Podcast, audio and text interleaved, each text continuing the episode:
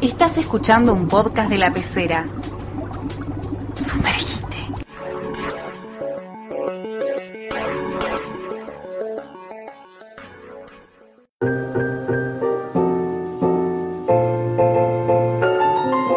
Bienvenidas, bienvenidos a Casa 8, el podcast de astrología de la pecera.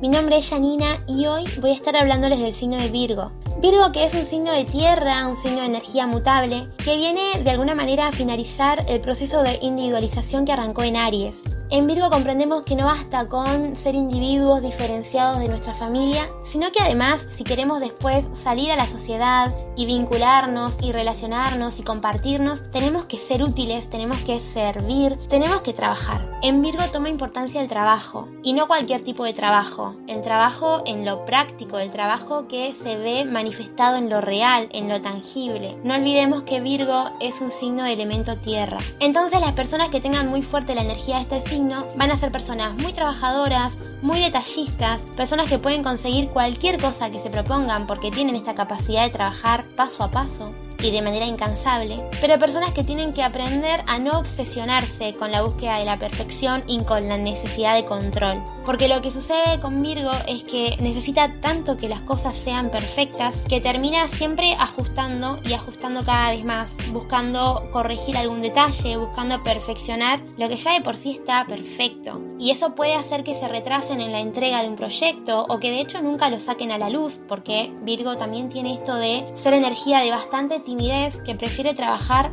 alejado de las luces. Y eso puede hacer que, que, no muestre cosas que hace y que hace muy bien, porque su trabajo es muy dedicado, es muy minucioso, muy detallista y es muy, muy lindo. Por otro lado, Virgo está regido por Mercurio, por lo que son personas que se comunican muy bien, muy observadoras, muy curiosas, eh, muy agradables para, para charlar y para, y para relacionarse.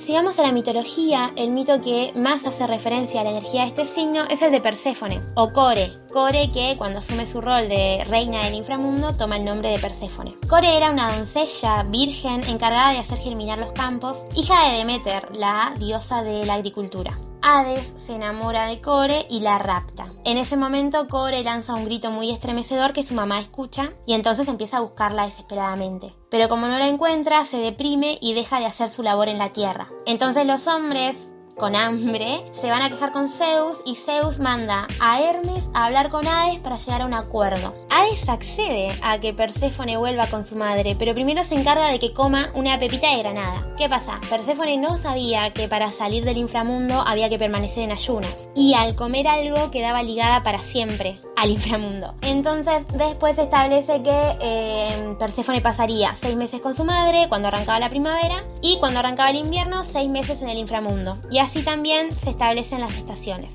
¿Qué sucede con este mito? Tenemos por un lado Perséfone que en un primer momento se niega a bajar, digamos, a ir al inframundo. Esto se asocia con la energía de Virgo que se resiste a conectar con su interior, con su parte más oscura, con sus propios infiernos. Pero lo que no puede controlar es que estas situaciones que hacen que tenga que bajar al infierno eh, se presenten, ¿no? Irrumpan en su vida a través de cosas traumáticas o a través de situaciones que de alguna manera rompan con sus estructuras. Virgo tiene que aprender que es importante el orden, la organización y, la rutina, pero que no debe aferrarse a eso para no hacer un trabajo interno más profundo. Tiene que aprender a encontrar un equilibrio entre las dos cosas. Por otro lado, también tenemos en Demeter eh, el miedo a la pérdida con lo que le sucedió a su hija, ¿no? Perdió a su hija en un momento que era lo más preciado que tenía. En Virgo tenemos el miedo a la pérdida del control. Virgo necesita que las cosas se hagan paso a paso como ya lo organizó y tan bien lo pensó. Y eso genera una obsesión. Entonces, eh, uno de los aprendizajes para energía de Virgo es justamente dejar de buscar tener el control excesivo de todo, relajarse y permitirse fluir y creérsela un poco más, como decía también al principio. También conviven en Virgo dos energías muy distintas, pero que de alguna manera se Por un lado está esta necesidad de control y por el otro lado, y de manera un poco más inconsciente, es como una búsqueda de liberarse de esa necesidad de control, que lo vemos, eh, por ejemplo, en Demeter y en su dependencia eh, con su hija, y lo vemos también en, en Perséfone, en su libertad que no la une a nada masculino, digamos. Cuando hablamos de virgen, de virginidad, hablamos de la elección, de no querer tener relaciones, poder elegir no quedar atado o atada a eso. Entonces en Virgo conviven estas dos cosas. Bueno, por un lado necesito, necesito el orden, dependo de ese orden, dependo de esa rutina, de esa organización, pero por otro lado, y la mayoría de las veces de manera inconsciente, necesito liberarme de esa dependencia. Hay que entender que Virgo es energía muy madura. En Virgo limpiamos lo que sobra, eh, discernimos qué de esta situación nos va a servir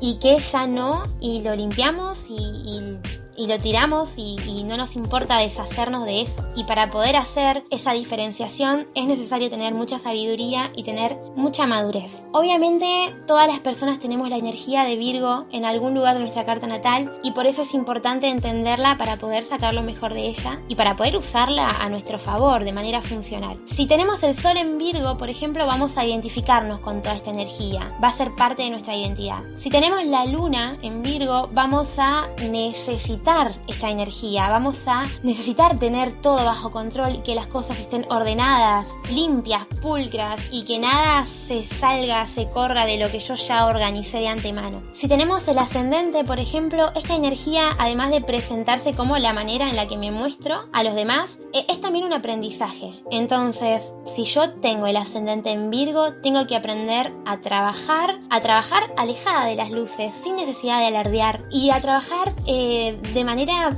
detallada, de manera minuciosa, siguiendo un paso a paso, siguiendo una orden, siendo muy prolija. Todo esto si tengo el ascendente en Virgo. Y si no tengo ni sol, ni luna, ni ascendente, por ahí tengo otro planeta y me tengo que fijar y tengo que aprender esa energía. Y si no, igual ese signo está presente en mí, en mi carta, y tengo que aprender lo mejor de él para poder usarlo a mi favor. Eso fue Virgo, mi nombre es Janina y esto es Casa 8, el podcast de la pecera. Espero que les haya gustado y nos encontramos en el próximo episodio para seguir compartiendo astrología.